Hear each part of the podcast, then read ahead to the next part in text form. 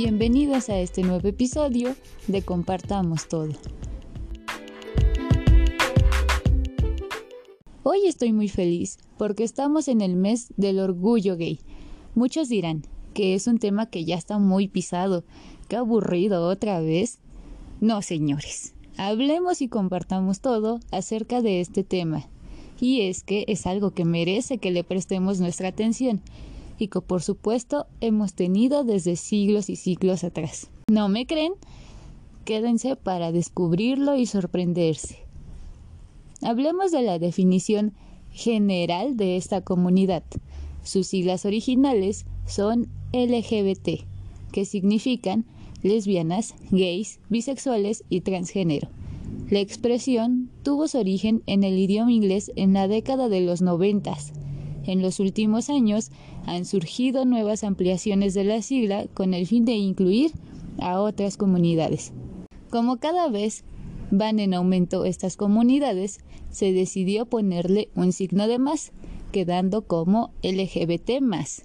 Esto no quiere decir que las demás comunidades no sean importantes, pero todos merecen su libertad de expresión y su respeto. Entre estas otras comunidades están los asexuales, intersexuales y queer. El significado de la bandera, al ser multicolor, muchos piensan que esto se debe a los tonos como el arco iris, por la diversidad de colores y comunidades. El significado se parece, pero en realidad cada tono tiene una definición. Por ejemplo, el rosa es de sexo, rojo vida, naranja curación, amarillo luz del sol, verde naturaleza, azul arte, celeste armonía y violeta espíritu humano. Bello, ¿no? Como lo comenté en un principio, esta comunidad ha existido desde años remotos, con la única diferencia que con el paso del tiempo se logró que pudieran expresar su amor y su verdadera esencia sin tener alguna repercusión. Bueno, en realidad lo están logrando, porque aún existen tabús, racismo, violencia y mentes muy cerradas. Bien, viajemos a través del tiempo y descubramos que en realidad hay sucesos que marcaron la historia gracias a ello. 4000 antes de Cristo. Gilgamesh fue un gobernante del distrito Kulaf en Babilonia, personaje de la mitología sumeria Dicho personaje fue conocido por tener relaciones eróticas efectivas homosexuales con Enkidu, su fiel compañero. Siglo VII a.C. Safos de Mitilene. Escribió poemas de aproximadamente 12.000 líneas, expresando su atracción por otras mujeres. Ella vivía en Lesbos. De allí surgió el término lesbianismo. Interesante. Roma. Los romanos vivían el amor y el sexo como un regalo de los dioses que debían practicarlo al máximo. Los adultos podían tener sus amantes masculinos tomando el rol de dominante en la actividad sexual, pero todo se quedaba entre los individuos y la pederastía dejó de ser normalizada. Julio César, Nerón y Adrián fueron de los emperadores que practicaban la homosexualidad. Dato curioso. La emprendedora Elio Javalo es la primera mujer transexual registrada en la historia. Se vestía de mujer, incluso intentó cambiar sus genitales, pero por evidentes razones no pudo. Recordemos que también tienen sus épocas de oscuridad, y es que en el siglo XIII la monarquía se convierte más autoritaria y la sociedad empieza a tener más creencias teocéntricas y lamentablemente tener relaciones con personas de tu mismo sexo era considerado un crimen. Por ejemplo, Santo Tomás de Aquino, que muchos ya hemos escuchado, declaró que la sexualidad es para la reproducción y que las conductas homosexuales eran antinaturales. La homofobia se penetra en la cultura del Occidente y las personas homosexuales son acusadas de traer enfermedades y catástrofes naturales, algo parecido a la Inquisición, ya que los comenzaron a matar con las mismas técnicas. Avanzamos hasta 1930. Se realiza la primera operación de reasignación de sexo, a Dora Richter, que pasó de hombre a mujer. Se presume que murió en un ataque nazi. En la era de Hitler, ser homosexual era tu condena a muerte, y es que en los campos de concentración se distinguía ya que en sus uniformes portaban un triángulo rosa invertido. Pero hablemos de personajes icónicos para esta comunidad, y es que una de las más importantes es Judy Garland. Seguramente la conocen como la pequeña Dorothy en El Mago de Oz, pues resulta que Judy Garland, o nuestra pequeña Dorothy, es el máximo icono gay femenino según una encuesta de Paul publicada en 2009. Por la magia del Mago de Oz, ya que la comunidad gay ha visto en la película una serie de símbolos sobre el significado de esa sexualidad. Pero también por los simbolismos ocultos de muchas de sus películas como Met Me o The Clock, entre otras. Se dice que murió después de los disturbios de Stonewall. Si tienes amigos gays, ahora entenderás por qué seguido usan la frase todos tenemos a nuestra Judy, ya que la admiración hacia ella por su lucha y belleza es incomparable. Hablemos de estos disturbios, ya que es la lucha más importante para esta comunidad. Los disturbios de Stonewall consistieron en una serie de manifestaciones espontáneas y violentas en protesta contra una redada policial contra los LGBT. Durante la década de 1950 y 1960, las lesbianas, gays, bisexuales y transexuales estadounidenses debían enfrentarse a un sistema legal hostil con las personas LGBT. En pocos años se fundaron organizaciones de derechos homosexuales a lo largo de todo Estados Unidos y a nivel internacional. Llegamos a la actualidad, donde en varios países se ha buscado y se ha logrado una ley que permite el matrimonio igualitario y la adopción homoparental. También uno de los grandes iconos gay y para mí es súper importante, no solo para los gays, también para las mujeres. Y es que gracias a ella tenemos el maravilloso y hermoso twerk, a todo su esplendor. Este género ya existía, pero gracias a un rapero llamado Big Fredia, es que ahora lo podemos bailar tan libremente. Que el twerk esté de moda, se lo debemos a él. Y es que este personaje estadounidense conocido por su trabajo en Nueva Orleans, se le ha atribuido el mérito de ayudar a popularizar el género, que era en gran parte clandestino, desde que se desarrolló a principios de la década de 1990. Aunque Fredia se identifica como un hombre gay, ella es ambivalente acerca de los pronombres, artista de alto calibre que incluso ha ayudado a otras celebridades contribuyendo en canciones para hacerlas más rítmicas y que su precioso body baile al ritmo de su bones. ¿Se imaginaban eso? Ahora, en la actualidad, el twerk ha ayudado a millones de mujeres a sentirse libres, únicas y bellas. Pero si no fuera por su historia, ni siquiera pensaríamos en bailarlo. Como personas, cada quien vive su lucha y es de valientes saber que salir a la luz significa enfrentarse a una serie de problemas sociales y personales. Es una lucha interna y externa que por supuesto no cualquiera logra tan fácilmente. Y bueno, eso no se los puedo contar yo a fondo, pero sí alguien de la comunidad. Antes de presentarla a mi querida amiga, quiero agradecerle infinitamente por su testimonio, ya que a pesar de que estamos en una era con más libertades, seguimos teniendo la lucha de ideas y quiero compartir rápido. La idea original era presentarles varios testimonios y al querer obtenerlos pasaron situaciones donde me decían que con mucho gusto me ayudaban, me quisieran compartir su historia, pero por miedo no lo hicieron, porque al exhibir sus testimonios y su voz les traería problemas con sus familiares y amigos. Es difícil ser libre con tantas métricas que existen. Ahora sí, en Compartamos Todo, nos hablará Viri, para compartir al mundo la experiencia que ella ha tenido a lo largo de su vida, con el propósito de empatizar y solidarizar a las personas, crear conciencia y poder dejar su granito de arena. Adelante, Viri.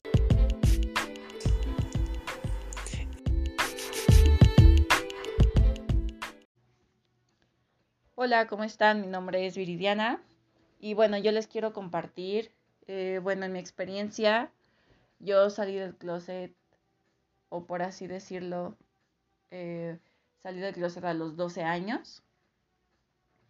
Eh, realmente yo nunca me sentí en un closet, básicamente, puesto que yo siempre, desde, desde que estaba muy pequeña, eh, yo ya sabía que me gustaban las niñas, me, me atraían las niñas desde, muy pequeña.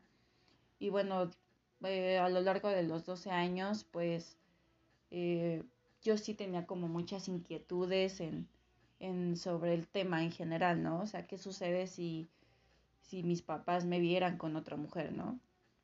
Eh, yo a los 12 años le dije a mi mamá, 12, 13 años más o menos, a mi papá le dije mmm, como tres años después.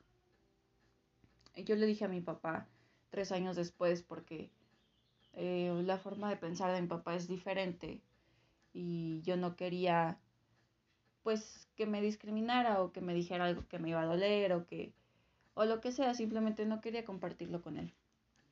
Eh, después de tres años yo estuve en una relación y fue que decidí decirle a mi papá, decirle, ¿sabes qué? Pues soy gay y estoy con esta persona, ¿no?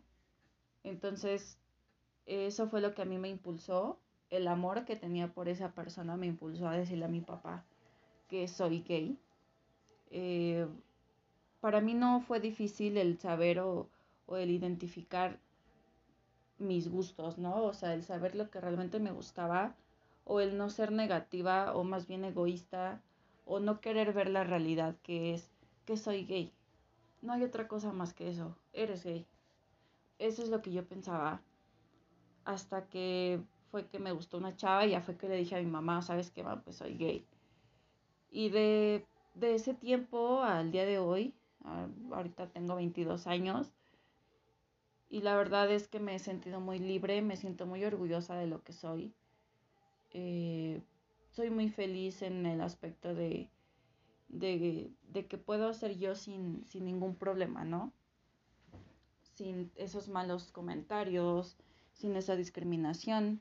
Digo, es como muy normal que vaya caminando en la calle o que vaya en eh, la calle y alguien me diga joven o me diga niño, como me diga señor o me diga algo así, porque eso ya es como muy normal en mi vida, o sea, toda la gente se refiere a mí en masculino y ya no me enojo, ya me da risa, ¿no? Pero es algo muy normal y está bien, o sea, la gente tiene pensamientos arraigados todavía sobre el tema y se respetan, simplemente se, se respeta precisamente por lo mismo, porque tú pides respeto, tú respetas la decisión de las personas sin, sin afectar a otras personas sin afectar a terceras personas, cada quien está o es responsable de sus sentimientos. Yo creo que si alguien te dice algo malo, es tu decisión si te afecta o no. Eh, el hecho de que tú seas responsable de tus sentimientos no significa que cualquier persona pueda llegar a pisarlos o, o a humillarte o a discriminarte, ¿sabes? Eso no es una justificación. Yo creo que en la comunidad gay es lo, que hacemos o lo que buscamos. El objetivo de todo esto de la comunidad gay es luchar por la libertad sexual. Y no hay más. La libertad sexual es algo que para nosotros o para mucha gente es muy importante, porque hay muchas personas, hay mucha, muchos chavos, muchas chavas que cada día luchan o tienen una lucha diaria sobre su sexualidad por saber si realmente son gays o si realmente les gustan los hombres o las mujeres o no les gustan ni los hombres ni las mujeres. Hay muchas personas que cada día tienen una lucha como para que llegue alguien y te esté discriminando, como para que llegue alguien y te esté humillando. Creo que no está bien. Creo que hay muchas personas que les es muy difícil y es muy complicado ver su realidad. Y su, su realidad es la homosexualidad, ¿no?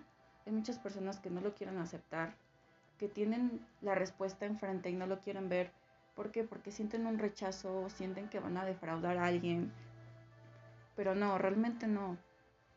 Eh, yo creo que la comunidad gay es más que eso, apoya a aquellas personas que han luchado todos los días con su sexualidad, con identificarse, esas personas que luchan por eh, esas personas que reciben discriminación todos los días, por despidos injustificados, por la eh, porque es homosexual, em, que te hagan menos por ser gay o que te hagan, eh, o sea, ese tipo de cosas es muy complicado, no está bien, no podemos permitir que nadie ni nada nos pueda hacer sentir mal en cuanto a nuestra sexualidad, mucho menos en la sexualidad porque es libre, es libre simplemente por eso, porque es libre.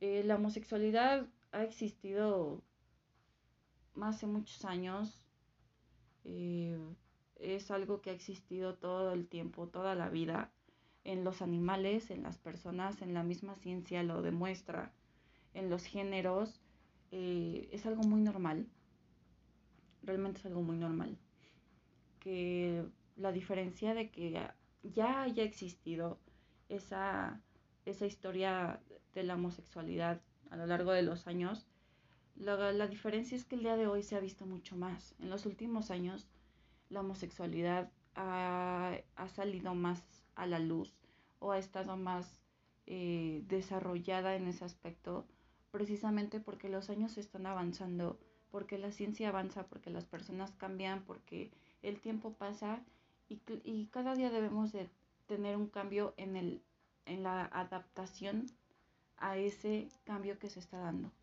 Tener una adaptación al cambio que se está dando. Simplemente es adaptarse al cambio. No hay otra cosa. Yo creo que lo más importante de todo esto es que seas feliz, que puedas tener la libertad sexual para decir lo que eres y estar orgulloso de ti mismo. Es muy padre salir a la calle de la mano con tu novia, con tu novio. Es muy chido poder sentirte libre y no estarte escondiendo. De verdad, deseo que todos tengan la capacidad, la habilidad y que les sea muy leve esa parte de salir del closet. Eh, todo se puede, realmente no se sientan mal. Disfrútenlo, es lo único que les puedo decir. Disfrútenlo, sean felices y les deseo toda la buena vibra. Muchas gracias, Viri, por compartir tu experiencia. ¿Checaron? Hay millones de historias excepcionales, únicas, llenas de misterio y esperanza. Por eso, debemos ser solidarios y empáticos. Dejar de juzgar solo porque nos han inculcado con la idea de que efectivamente el sexo solo es para la reproducción. No olvidemos que también tenemos propaganda anti-LGBT Dios mío, es lo más impactante que he visto. Desde videos infantiles hasta flyers y comerciales, si te da curiosidad, busquen estos videos y crean su propio criterio. De verdad, es increíble la lógica que usan para decir que ser de esta comunidad es tan malo, casi tan malo como cometer un delito. Para cerrar, quiero crearles un poco de reflexión y es que en realidad creen que la comunidad LGBT influye en las decisiones de nuestros hijos, incluso de nosotros como personas. Al menos en mi opinión, debemos crear respeto y tolerancia, y sobre todo empatía. Podemos estar rodeados de quien sea, católicos, delincuentes, gays, homofóbicos, pero los valores como personas se crean desde casa y los sentimientos siempre son personales. Cada persona es un mundo diferente. Dejemos de culpar a la sociedad por los ideales tan dispersos que a veces nos implantamos. Por hoy dejamos el tema hasta aquí. Gocemos que estamos en una era llena de diversidad y libertad, donde cada día se logran cosas nuevas y revoluciones intelectuales llenas de retos y carisma. Los dejo con nuestra frase de la semana de nuestra única y bellísima Annie Hathaway, que dice, el amor es una experiencia humana, no una postura política. Gracias por escucharnos. Déjenos sus comentarios, vivencias, sugerencias y frases a través de nuestras redes sociales. Les deseo muchos abrazos llenos de salud y libertad. Hasta la próxima. Yo soy su amiga Lily Core.